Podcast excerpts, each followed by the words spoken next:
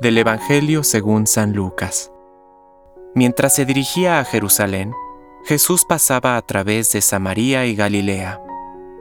Al entrar en un poblado, le salieron al encuentro diez leprosos, que se detuvieron a distancia y empezaron a gritarle, Jesús, Maestro, ten compasión de nosotros.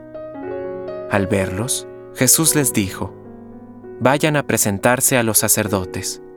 Y en el camino quedaron purificados. Uno de ellos, al comprobar que estaba curado, volvió atrás alabando a Dios en voz alta, y se arrojó a los pies de Jesús con el rostro en tierra, dándole gracias.